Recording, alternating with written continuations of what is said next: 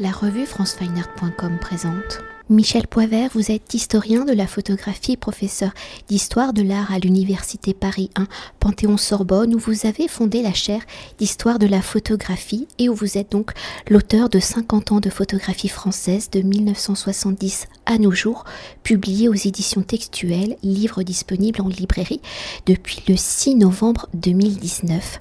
Alors, comme l'indique son titre en près de 400 pages, articulé en 8 chapitres allant des années 1970 à nos jours et à travers de 150 images, vous avez analysé 50 ans de production de photographie française pour en extraire des lignes, des esthétiques, des courants, tous ces signes qui révèlent les préoccupations des auteurs de la photographie française.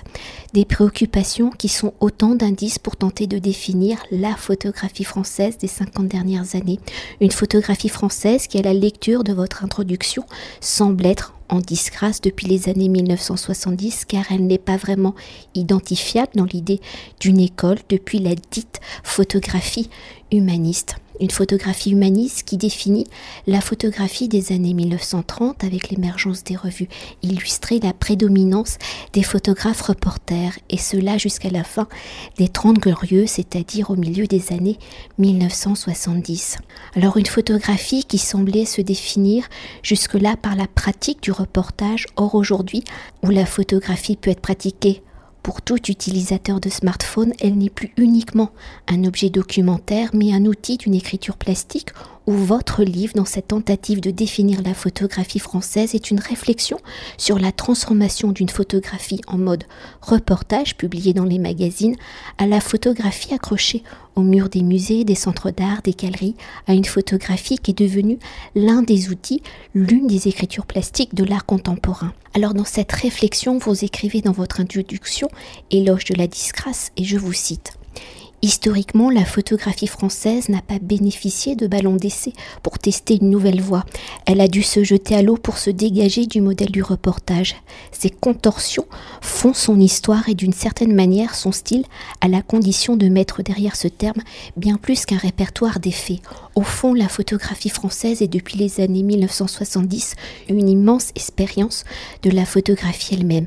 Alors pour vous donner enfin la parole dans votre quotidien de la photographie, où vous l'étudiez, l'enseignez, où vous côtoyez les auteurs de cette photographie française, comment est né ce désir, ce besoin de proposer un regard sur les 50 dernières années de la photographie française, de vos constats sur la difficulté d'énoncer Qu'est-ce que la photographie française Comment avez-vous analysé ça, ces productions, pour pouvoir définir les huit chapitres du livre qui sont donc les huit visages possibles de la photographie française de ces 50 dernières années.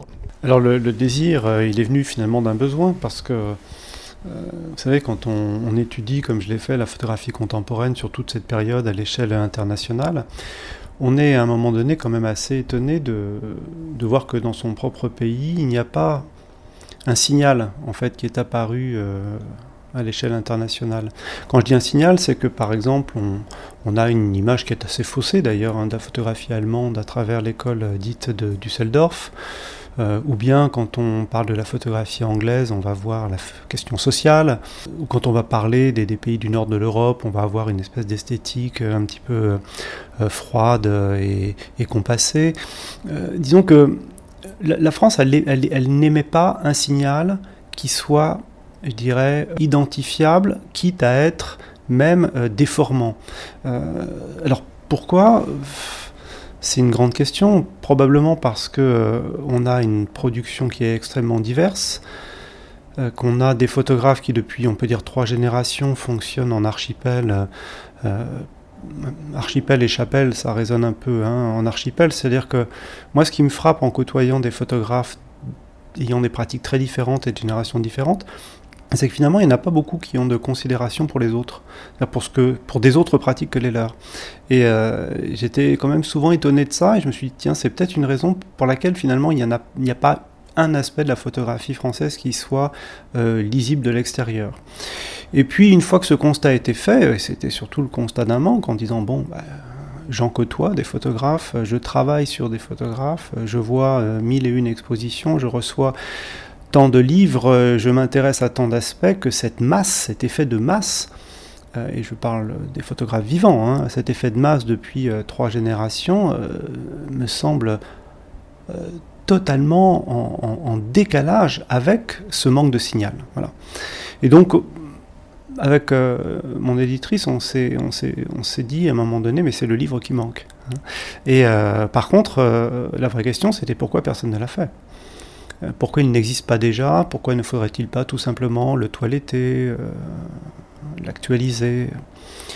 Bah, parce que c'est un peu un livre impossible à faire, il faut, bien le reconnaître. Euh, alors vous direz, vous l'avez bien fait, mais il, est fait comme on a pu. C'est-à-dire qu'en fait, pour revenir sur l'organisation du livre par, par chapitre, ce qui est extrêmement compliqué, parfois douloureux, c'est de croiser toutes les pratiques et de ne pas dire, ben voilà, je vais m'intéresser euh, qu'au reportage ou qu'à la photographie artistique ou plasticienne ou qu'aux pratiques expérimentales ou à ceci ou à cela, mais je vais tout prendre. Je vais tout prendre, euh, mais pour pouvoir tout prendre et décrire euh, cette photographie dans son historicité, c'est-à-dire quand même sur 50 ans, ce qui est le quart de l'histoire de la photographie, il fallait trouver des entrées. Et c'est vrai qu'il y avait deux impasses qui sont apparues immédiatement. La première, c'était de faire un seul jet continu de 70 à nos jours, parce que un fil purement chronologique sur toute la durée était intenable parce qu'il faut sauter euh, d'un archipel à l'autre et qu'on ne peut pas faire ça. Ça, ne fonctionne pas. Euh, ça serait une sorte de copier-coller, si je peux dire, de, moments, de personnalités, de corpus. Et, franchement, ça, n'est pas, en tout cas, moi je suis incapable de le raconter comme ça. La deuxième euh, opération qui a été très vite euh, refoulée, c'était faire une approche par catégorie. Euh, la photographie de mode, la photographie d'architecture, euh, le reportage, etc. Pourquoi? Ben Parce que finalement, on se rend compte d'une chose très simple, c'est que les photographes ont des pratiques multiples. Donc, j'allais dire, si on veut euh, parler de la photographie de mode, on parle de quoi euh, Des magazines, euh, des créateurs de mode, euh, de la photographie d'art ou d'artistes étant passés par la mode. La photographie nous dit beaucoup de la mode. En, revanche, la, mode, je ne suis pas sûr que nous dise beaucoup de la photographie. Pareil pour l'architecture, pareil pour la publicité, etc. Donc très très vite, ces catégories qui ont fait beaucoup de livres hein, qui existent dans le domaine ne permettaient pas d'entrer dans l'histoire. Entrer dans l'histoire au sens et ça c'est le travail de, l'historien, il faut produire des récits, il faut raconter des histoires. Même si elles sont argumentées et documentées, précises, autant que faire se peut, il faut raconter des histoires. Donc en fait, une grande partie du travail a été d'éviter les pièges et de construire des, des, formes de récits qui allaient pouvoir ensuite être, être racontées. Et donc, dans cette exploration, j'ai essayé de faire en sorte euh, d'adopter une sorte de regard un peu naïf. C'est difficile hein, quand on a un peu le nez dedans, mais de s'extraire et de regarder finalement ce qui avait pu être structurant ou cristallisant pour la photographie française dans la durée. C'est-à-dire des phénomènes qui, sur 50 ans, quelles qu'en soient les variations, pouvaient nous dire tiens, bah, ça, ça s'est passé en France. Il y a une certaine histoire française de la photographie plus qu'une histoire de la photographie française d'ailleurs, c'est une histoire française. Hein. Ça se passe dans le rapport que la France entretient avec elle-même, dans le rapport qu'elle entretient avec les autres pays, dans le rapport qu'elle entretient avec son histoire.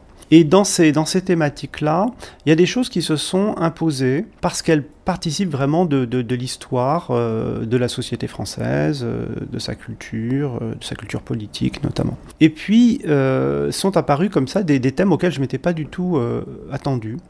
je prends par exemple celui du collectif. Ça, c'est un, un, thème qui m'a semblé extrêmement important parce que il nous permettait de traverser euh, des décennies de la photographie française avec un tropisme très français, qui est celui de se regrouper pour faire corps, euh, pour mener un combat, pour se défendre, euh, pour inventer, et que le collectif est quelque chose que nous avons hérité, je dirais presque de la tradition révolutionnaire, militante, syndicale, libertaire, que sais-je, et professionnelle, les corporations. Et ça, c'était très amusant parce que des entrées comme ça permettaient de raconter une histoire de la mentalité française au service de la photographie, mais en allant dans des mondes assez différents. Euh, on peut passer, mais, qui, se, qui se raccordent historiquement. Euh, dans le cas par exemple du collectif, on commence avec euh, ce qu'on a appelé les agences modernes de la fin des années 60 et du début des années 70, le photojournalisme à la française avec Gamma, FIPA, et autres. et puis on débouche sur Viva, qui, dès le début des années 70, est vraiment un collectif, une agence très engagé politiquement et qui veut déconstruire l'autorité du reportage et de la presse. Et on a, je dirais, presque dès le début du collectif, une espèce de prise de position historique qui concerne le métier, mais aussi la perception de, la photographie. Et on, peut, comme ça, commencer à avancer dans l'histoire du collectif en voyant comment ces formes d'engagement euh, dessinent une histoire qui n'appartient qu'à la France. Ça, c'est très clair. Euh, ce sont vraiment des questions de, mentalité. Jusqu'à aller aux pratiques partagées qu'on peut trouver sous une forme plus expérimentale aujourd'hui, euh, jusqu'à aller euh, sur des formes d'engagement liées à l'histoire du graphisme, comme avec Ne pas plier, par exemple. Et je me suis rendu compte en, débauchant ces plans, hein, au tout début, je me suis surpris moi-même en me disant, mais c'est incroyable, ces histoires n'ont pas été racontées. Ou en tout cas, si on en connaît certains aspects, ils n'ont jamais été reliés sous cet angle-là. Et c'est ça qui était assez excitant du point de vue du métier de l'historien, hein, j'entends. C'était excitant, été de détecter comme ça des phénomènes de cristallisation historique qui nous étaient propres, à nous Français. Euh, une question plus classique comme le paysage, par exemple. Euh, le paysage, on pourrait dire, tiens, c'est un sujet un peu bateau, puisque c'est un genre classique, sauf que, en France, sur 50 ans, il y a une obsession paysagère en France. Et cette obsession paysagère, elle provient notamment et peut-être même principalement euh, d'une forme de désespérance à l'égard euh, du paysage français lui-même. C'est-à-dire que l'esthétique du paysage pittoresque euh, qui apparaît encore à la fin des années 70 est battue en brèche par la grande commande de la Datar et qui va avoir un rôle absolument formidable parce que non seulement elle va fédérer une génération de photographes, elle va faire rentrer par le paysage la photographie dans l'art contemporain et ça va être le moment sacrificiel où on va en finir avec l'humanisme et la photographie de papa. Et donc le paysage, c'est pas le paysage en tant que genre qui m'intéresse, c'est parce que autour de cette pratique paysagère se détermine une rupture générationnelle. Je ne vais pas refaire tout le livre, mais vous voyez qu'à chaque fois, il y a une façon d'identifier quelque chose qui cristallise une histoire.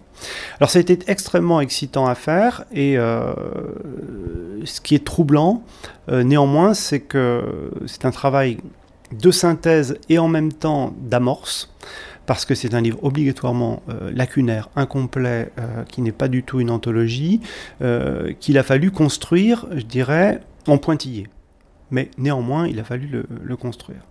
Alors je ne voudrais pas être euh, incomplet, c'est-à-dire qu'il y a le travail de la production écrite, mais il y a aussi tout le travail sur les portfolios, qui pour moi était aussi profond, aussi long, qui a été de construire des séquences, des dialogues, des argumentations visuelles, de manière à ce que ce livre puisse euh, à la fois être ouvert pour chaque chapitre quand on veut, mais aussi ouvert dans chaque portfolio. Et pour entrer justement dans la construction de cette histoire des 50 dernières années de la photographie française et pour évoquer certains points de vos réflexions dans un premier temps pour s'attarder sur ce virage du reportage, dans ce besoin de décadrer, d'être en rupture avec l'époque des années 1930-60 où s'est développé le métier de reporter photographe quelles sont les réflexions, les outils de développement et mis en place pour les photographes pour se déplacer des feuilles de papier glacé des magazines aux murs des galeries des musées dans cette nouvelle manière et volonté de raconter l'histoire, comment la photographie se rapproche-t-elle des codes de l'histoire de l'art et donc des grands tableaux d'histoire?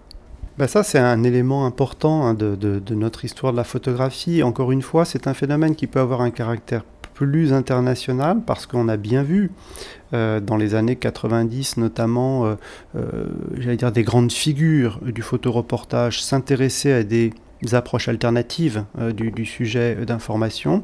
Mais en France, on a eu, je dirais, ça a été une passion. Clairement, il y a eu une passion, pas simplement d'un passage du statut de reporter au statut d'artiste, ça c'est un peu caricatural, c'est pas simplement ça. Ce qui est intéressant, c'est que on a eu une, forme d'évolution des valeurs. Les valeurs consacrées du reportage euh, consistaient finalement à être un grand témoin euh, et à se saisir des formes du reportage pour accréditer son regard euh, dans le journal, dans le magazine, et finalement être un grand témoin.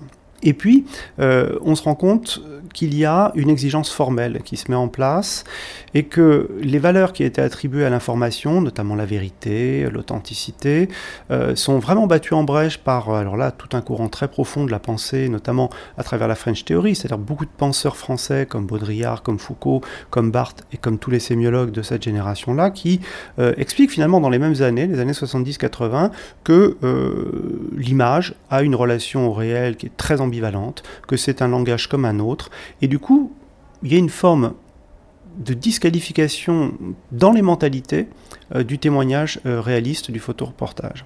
Et du coup, le, photographe qui continue, lui, à, devoir faire ses images, à devoir témoigner, euh, il va falloir qu'il accepte et surtout qu'il revendique une forme de subjectivité. Et c'est ça qui est intéressant, le sujet ce n'est plus tellement ce qu'on montre, mais c'est ce qu'on montre avec son regard.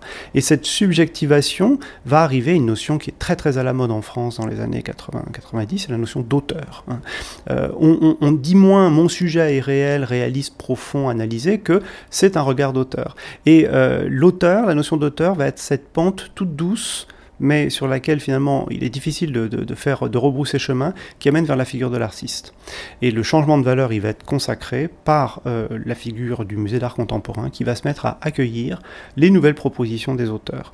Et on va avoir finalement un déplacement assez radical de ces valeurs et des photographes qui vont d'une certaine manière dire ben moi je, change de cheval et euh, je vais aller vers cette photographie qui de l'auteur m'amène vers l'artiste, euh, ignorant très souvent euh, l'économie qui allait être en jeu, puisqu'il quitte un photojournalisme qui lui se pense en crise depuis euh, déjà les années 60-70, se disant je vais sauver d'une certaine manière mon, projet, je vais devenir un photographe subjectif, auteur, artiste, et je vais vendre mes images sur le marché de l'art plutôt que pour les magazines. Mais là, l'histoire économique a montré que l'un comme l'autre euh, était un chemin chemin d'embûche. Et pour continuer de se déplacer dans les grands genres de la peinture et pour évoquer un autre chapitre de votre livre, dans cette dimension d'une photographie documentaire à une photographie artistique, le genre du paysage, vous l'avez déjà évoqué, sera un terrain d'expérimentation où vous évoquez la mission de la Datar comme une avant-garde artistique. Alors comment cette mission de la Datar, qui doit réaliser le visage de l'évolution des paysages français, est-elle un champ d'expérimentation photographique? Comment les photographes missionnés vont-ils détourner les codes de la photographie documentaire pour en développer des vocabulaires et écritures plastiques Et comment la mission de la Datar va-t-elle donc faire œuvre pour devenir un modèle qui fera des petits c'est un, modèle qui se crée effectivement. Alors là, il faut, il faut, quand même euh, relier les choses et c'est ça qui est intéressant. Euh, c'est François Hers, euh, le photographe de Viva, qui justement est un photographe qui vient du monde de la création, euh, qui est quelqu'un qui réfléchit beaucoup sa pratique, qui est très, très engagé politiquement, euh, qui a un projet politique finalement avec Viva, qui ne parvient pas vraiment à ses fins parce qu'il avait lancé avec Viva un grand projet qui s'appelait Famille en France, qui n'avait pas abouti, disons, à, l'événement qu'il souhaitait mettre en place, c'est-à-dire vraiment quelque chose de fondateur. Et euh, il rebondit au début des années 80 avec le projet ministériel de la DATAR, où on lui confie la direction artistique d'une grande mission sur le paysage français. Et là, il va avoir les moyens financiers, les moyens administratifs pour mettre en place ce projet. Ce qui est très intéressant, c'est quand on regarde euh, la, charte finalement qu'il propose aux photographes qu'il engage. C'est-à-dire qu'on est vraiment euh, en train de réfléchir le statut du photographe. Il n'embauche pas euh, des opérateurs, comme avait pu le faire Albert Kahn au début du XXe siècle.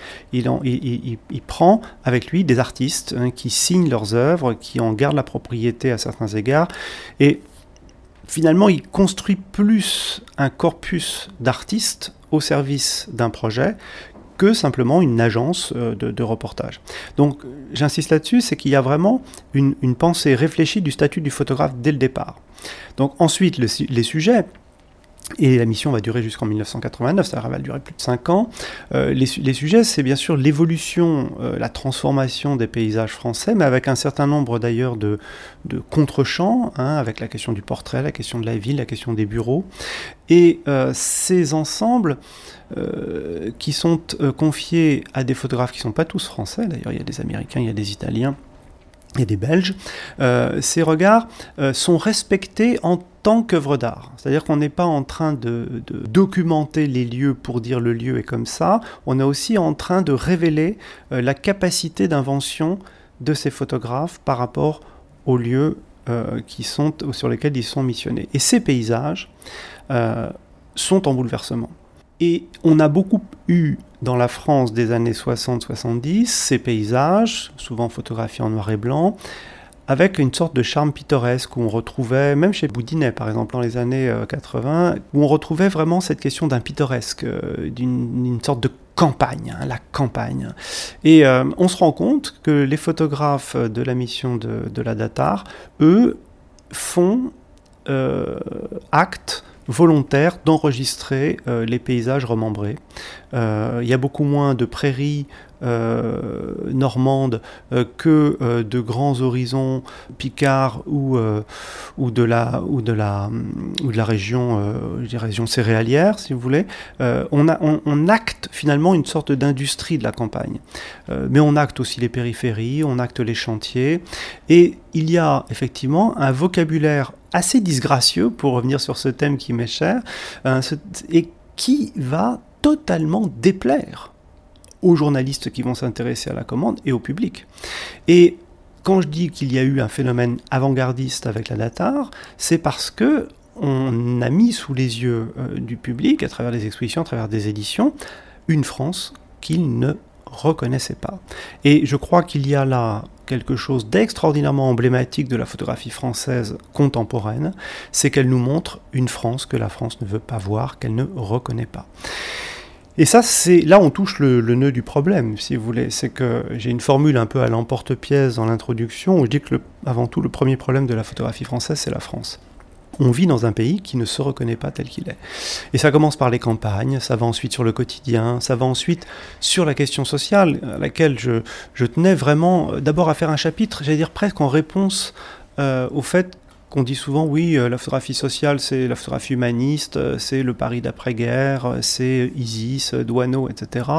La vraie photographie sociale, c'est l'Angleterre de Thatcher, avec des grands photographes et des grands cinéastes. En France, alors, on s'intéresserait pas à la question sociale, mais il suffit de se pencher. on a des photographes qui, non seulement depuis les années 70, s'intéressent aux réprouvés, aux isolés, aux populations empêchées, aux quartiers, aux cités, qu'on appellerait aujourd'hui euh, des zones ou des, ou, des, mm, ou des banlieues, et dans la continuité. Il y a une conscience sociale et politique dans la photographie française qui est extrêmement forte. On a beaucoup travaillé sur la pauvreté, la nouvelle pauvreté. Aujourd'hui, je crois qu'il n'y a pas d'autre pays qui photographiquement s'intéresse plus aux migrants que les photographes français pas qu'en France, mais aussi en Europe et, à l'étranger. Euh, mais curieusement, curieusement, euh, on a l'impression euh, qu'à part quelques figures euh, isolées qu'on va retrouver ici ou là, on n'a pas pas, je dirais, conscience de la capacité de la photographie française à prendre en charge les grandes questions sociales de la France. demander aujourd'hui au théâtre, à la littérature de le faire, c'est bien. Demander au cinéma de le faire, c'est bien. Souvent d'ailleurs, il faut bien le dire, un cinéma puissant, fort, mais la photographie, elle est là. Hein. Mais bien sûr, euh, elle n'est pas nécessairement euh, entourée, euh, je dirais, d'une famille hein, qui la soutient, qui la montre. je m'amuse souvent à dire que on parle de la famille du théâtre français, de la chanson française, de la famille du cinéma, des Césars, etc. la photographie française n'a aucune instance de représentation et elle ne se représente pas elle-même. C'est ça qui est intéressant. C'est toujours l'idée de l'archipel. Et tant euh, qu'elle est en archipel, eh bien, elle ne peut pas se recomposer comme une force euh, qui revendique un certain nombre de, choses, à commencer par euh, son identité.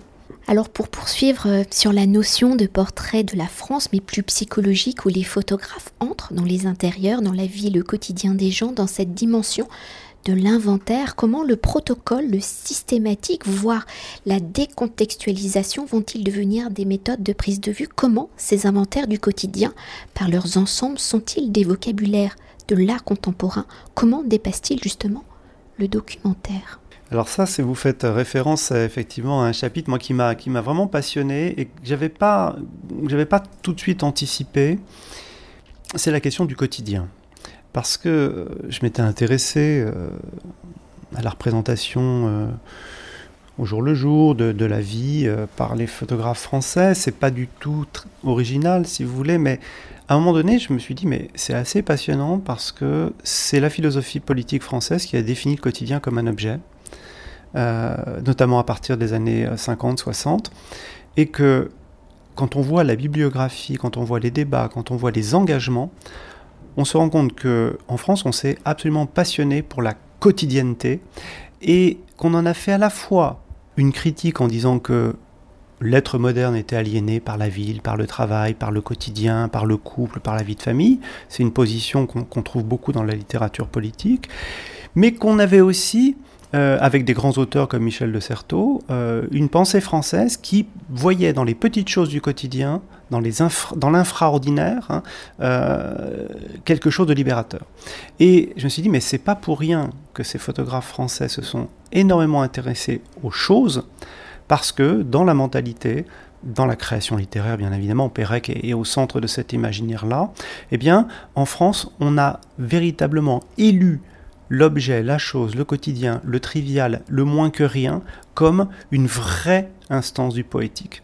Et à partir du moment où cette boîte de Pandore elle était ouverte, je me suis mis à traverser la photographie française avec ses, avec ses ressorts, avec ses codes, et on se rend compte qu'effectivement, sur ce qu'on a pu appeler, je crois, euh, sur la base d'un malentendu dans les années 90, euh, le banal, euh, en réalité, c'est pas du tout du banal au sens de l'inintéressant dont il est question, mais ce que les philosophes appellent l'assomption du quelconque.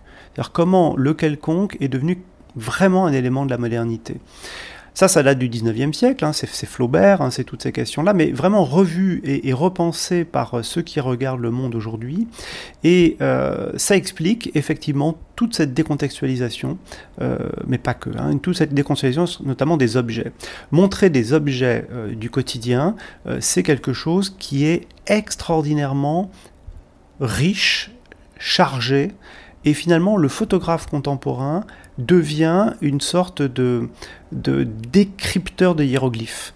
Hein. et ça, c'est très très intéressant parce qu'on peut rentrer chez les gens, euh, on peut regarder une scène euh, quotidienne, on peut choisir un objet tous les jours, mais finalement, c'est pas tout à fait le quotidien, c'est ce qu'il est capable de contenir, de signes et de codes d'une société.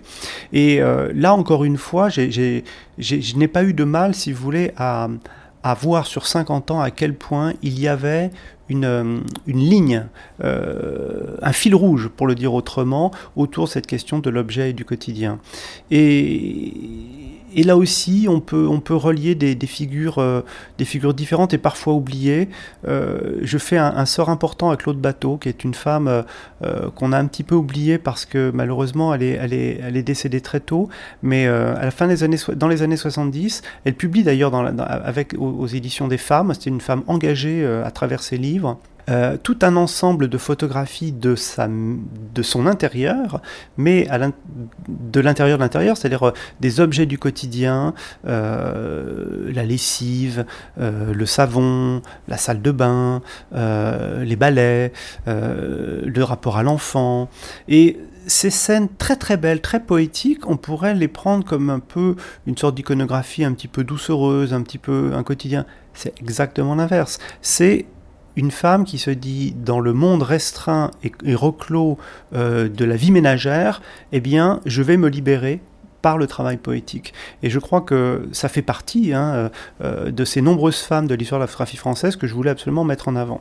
Parce qu'il y a 40% de femmes quand même dans le, livre, et beaucoup sont, sont analysées parce qu'il il y a aussi une histoire des femmes photographes en France. Et si la photographie et l'écriture par la lumière, hein, la photographie aussi le domaine du littéraire où de nombreuses personnalités pratiquant ou pas la photographie vont écrire sur le médium. Alors quels sont justement ces grands penseurs de la photographie que vous analysez dans votre ouvrage et dans ce bouleversement du médium, dans sa mutation de l'objet document à l'objet plastique Comment vont-ils théoriser, permettre cette mutation Il y a plusieurs générations, hein, c'est toujours beaucoup 50 ans, mais c'est vrai que ce qui est assez frappant, c'est qu'on nous dit très souvent Ah, il y a eu des grands philosophes du cinéma, il y a eu des grands théoriciens du théâtre, mais la photographie, personne n'y s'y est intéressé. Mais faut pas, faut pas plaisanter. Il suffit de se pencher encore une fois pour se rendre compte qu'il n'y a pas en gros un, des grands philosophes de la French Theory qui n'a pas écrit sur la photo. Alors parfois, ça peut être de façon oblique ou de façon frontale.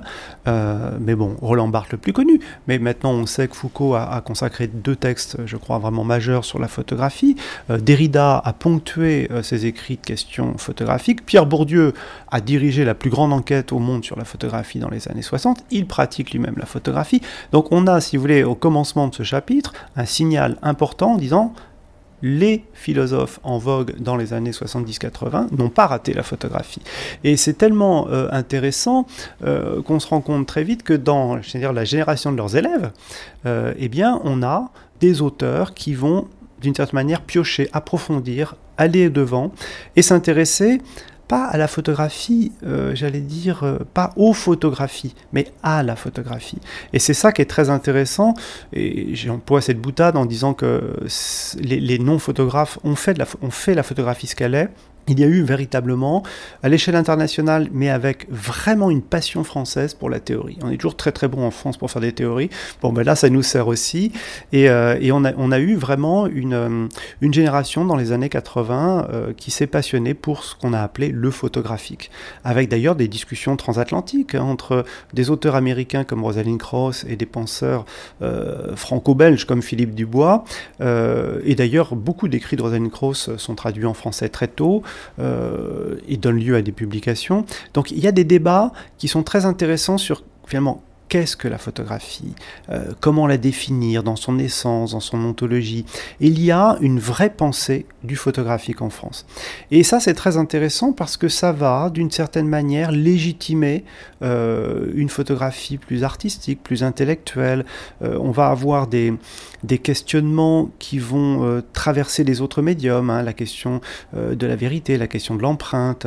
Et on va avoir dans les années 80-90 une, une, passion véritablement en France pour ces questions sur l'essence de la photographie, est-ce qu'elle est, euh, un enregistrement du réel ou pas? Et du coup, tout ça, ça met aussi en cause l'image d'information, ça, alimente le débat sur le soupçon, sur ce qu'on appellerait aujourd'hui les fake news, etc. Donc il y, a, vraiment les, linéaments d'une pensée française.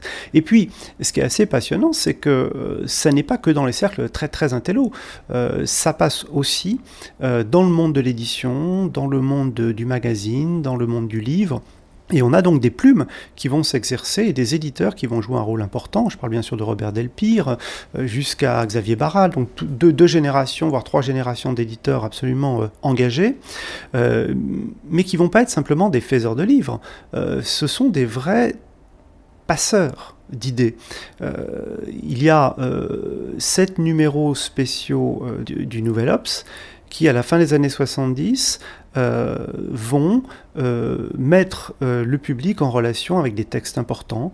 C'est quand même dans ces suppléments photos du Nouvel Obs qu'on va lire les premières traductions de Walter Benjamin, de Susan Sontag, de grands auteurs ou d'ailleurs, c'est assez amusant, l'intellectualisation de la photographie passe par le rapport à la littérature. Alors ça explique aussi euh, que dans les quotidiens, on arrive au quotidien, dans des quotidiens, dans des journaux comme Le Monde par exemple, dans les années 80 euh, jusqu'au début des années 90, euh, on va avoir des écrivains qui vont se saisir de la question photographique et qui vont saisir de la, de la photographie ou des grands critiques d'art au Figaro, par exemple, avec euh, Michel Nurizani, euh, qui lui parle de, plein d'autres pratiques artistiques, mais qui fait de la photo son, cheval de bataille. Et euh, j'ai pas mentionné Hervé, c'est Hervé Guibert, bien sûr, au Monde. Hein. Et on a comme ça une, un moment où le lecteur au quotidien qui lit ses infos dans son journal est confronté à une, passion photographique, hein, qui, ensuite qui va être dissous, c'est un moment hein, de l'histoire de la photographie, parce qu'après on va avoir un, journalisme plus classique, parce que finalement la photographie est devenue un objet culturel classique, donc on le traite comme le théâtre, comme le cinéma, etc. Mais avant qu'il devienne finalement légitime, cet objet euh, culturel, euh, les promoteurs, les, pionniers de la critique photographique euh, des années 80 sont des écrivains.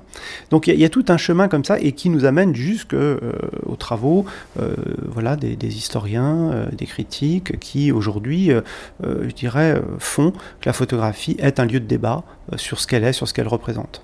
Et pour poursuivre, si l'un des enjeux, hein, je le répète, de votre livre est une réflexion sur la transformation d'une photographie en mode reportage publié dans les magazines à une photographie accrochée au mur des musées dans la dimension spatiale justement de la monstration de la photographie pour qu'elle devienne outil de l'art contemporain à partir de la fin des années 70, début 80, où la photographie entre dans les collections muséales comme une œuvre et non comme un document, comment les acteurs, les concepteurs, les commissaires d'exposition vont-ils penser des expositions 100% photographiques? Comment l'accrochage, cette mise en espace de la photographie, projette-t-elle le médium dans les concepts de l'art contemporain? Bah, C'est une question assez large, c'est-à-dire qu'en fait, euh, disons que jusque dans les années 70, 80, au début des années 80, euh, on a un modèle de photographie d'art qui est assez hérité des États-Unis. Euh, avec une consécration du format 30-40, des magnifiques tirages en noir et blanc, et finalement, l'exposition, elle est indexée sur la tradition des cabinets graphiques. Euh, donc on a des expositions qui sont, qui sont plutôt des, sortes de portfolios mis au mur. Et puis euh, très vite on va avoir d'abord des propositions de photographes qui vont être hors normes, hors format, euh, qui vont être, pas, je pense à Patrick Tosani par exemple, hein, qui va très rapidement travailler l'objet, travailler le format et, tant d'autres. Hein. que finalement la, la question de la monstration de la photographie, elle va mettre en jeu l'espace d'exposition, au même titre que la peinture, la sculpture, etc. Et donc la photographie, elle va, elle va se jeter un peu à corps perdu dans le white cube, hein. c'est-à-dire qu'il va falloir habiter cet espace neutre et sacré qui est sorte, euh, je dirais, de, chapelle contemporaine. Et les commissaires d'exposition, ils vont, eh ben, ils, vont devoir finalement euh, répondre à ce besoin, répondre à ce besoin de légitimation par l'espace d'exposition. Mais finalement, assez vite, euh, alors c'est pas quelque chose que je traite hein, vraiment, mais on peut le dire comme ça, assez vite dans les années 90-2000, il y a un mouvement en France, je dirais, un peu de repolitisation de l'art contemporain d'une manière générale, et la photographie est un peu prise euh, là-dedans. Et du coup, alors qu'on avait parlé dans les années 1980 de photographie plasticienne, beaucoup, euh, qui était euh, finalement une recherche d'elle-même, de ses limites, de ce qu'elle était, on voit réapparaître la question du document. Et cette question du document dans les années 90, elle va permettre aux photographes d'une certaine manière de tenir un discours par l'image photographique sans être journaliste, mais en ayant les acquis du statut d'artiste. Et c'est ça qui est assez amusant, c'est qu'on a toute une génération qui est encore très très importante aujourd'hui, où il y a une revendication de la valeur documentaire, en même temps en se disant surtout pas reporter. Et on, a créé, euh, je reviens sur euh, l'idée de contorsion et de disgrâce. Euh, pour moi, la disgrâce, c'est pas négatif, hein, c'est un, pli, hein, au, sens philosophique. C'est quelque chose qui fait que ça n'est pas on peut pas, on, peut pas le comprendre du premier coup. C'est quelque chose qui est opératoire dans sa, dans son déploiement, si je puis dire.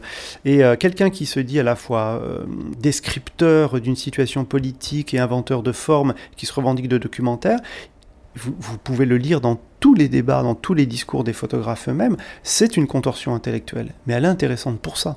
Et peut-être pour conclure notre entretien, où au final nous avons à peine effleurer le contenu de votre livre qui, je le rappelle, est publié chez Textuel, quel est le dernier point que vous souhaitez aborder? Comment souhaitez-vous conclure ce premier opus de 50 ans de photographie française de 1970 à nos jours? Bah, J'aimerais le conclure euh, ce que j'ai proposé comme conclusion, c'est une drôle de conclusion parce que j'ai une introduction sur la fin de, la, fin de la disgrâce et finalement, euh, d'une manière un tout petit peu provocatrice, j'ai utilisé la notion d'état de grâce pour, le, pour, pour, le, pour la situation en France aujourd'hui. Alors, c'est vrai qu'aligner euh, les uns après les autres, euh, beaucoup d'éléments nous font croire que nous sommes dans un moment historique tout à fait incroyable, puisque euh, la photographie est devenue un objet culturel majeur, euh, qu'on la voit partout, que les festivals sont multiples, que le marché de la photographie se fait à Paris, euh, même s'exporte à, l'étranger, qu'on a un État qui crée des systèmes de collection, de bourses, de résidences,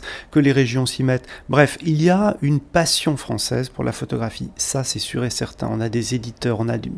Mais en même temps, euh, on sait que la situation des photographes elle est extrêmement compliquée euh, d'un point de vue économique. Donc il y a là encore une forme de faux pli hein, entre un état de grâce et une situation euh, des photographes. Et moi c'est ce qui m'amène à, alors ça serait ma conclusion d'aujourd'hui, hein, à essayer de dire finalement quel est le statut de la photographie en France aujourd'hui? Eh bien, ce qui est certain, c'est que c'est pas une industrie culturelle parce que si c'était une industrie culturelle, elle aurait créé son économie et euh, les choses euh, ne seraient pas dans une situation, je dirais, euh, d'économie de subsistance telle qu'elle est aujourd'hui. mais pourquoi autant de passion alors que la situation n'est pas, pas rose, on va dire, pour les photographes? Ben Moi, finalement, ma, ma, façon d'y répondre, c'est de dire, ben, en fait, la photographie en France, elle est conçue comme une cause. Elle est conçue comme une cause à défendre, euh, on pourrait presque dire comme une cause humanitaire. C'est-à-dire que quand on rentre en photographie, c'est soit pour l'attaquer, soit pour la défendre. Et euh, la photographie est souvent par ses acteurs, euh, les photographes au premier, au premier rang, des formes d'engagement. Vous avez beaucoup de photographes qui ont des grandes difficultés, mais qui continuent, non pas parce qu'ils ne savent pas faire autre chose, mais parce qu'ils veulent se battre pour leur propre pratique. Et euh, écoutez, je ne connais pas aujourd'hui d'autres champs culturels euh, qui en France euh, connaissent la même puissance et en même temps la même fragilité. C'est pour ça que je dis que le modèle de la cause permet de, décrire ce qu'est la photographie. Je ne sais pas si un jour elle sortira de cette situation, je crois qu'elle participe un peu de son ADN historique, puisque euh, la photographie est née en France dans les années 1830 et elle a été génératrice de polémiques d'emblée. Hein. Euh, elle a empêché certains de, continuer à peindre ou à faire la miniature, euh, on l'a traité d'art industriel, on en a voulu, on n'en a pas voulu. Et finalement, c'est un, une, une invention, c'est peut-être l'invention la plus polémique du progrès du 19e siècle. Résultat des courses, cette France qui a inventé la photographie comme cause, elle, elle, a, elle a du mal à sortir de ce, de ce schéma-là, à moins que ce soit quelque chose qui lui aille assez bien et que cette singularité puisse être affirmée à l'échelle internationale en disant que euh, en France, euh, on fait la photographie autrement qu'ailleurs. Merci beaucoup. Merci à vous.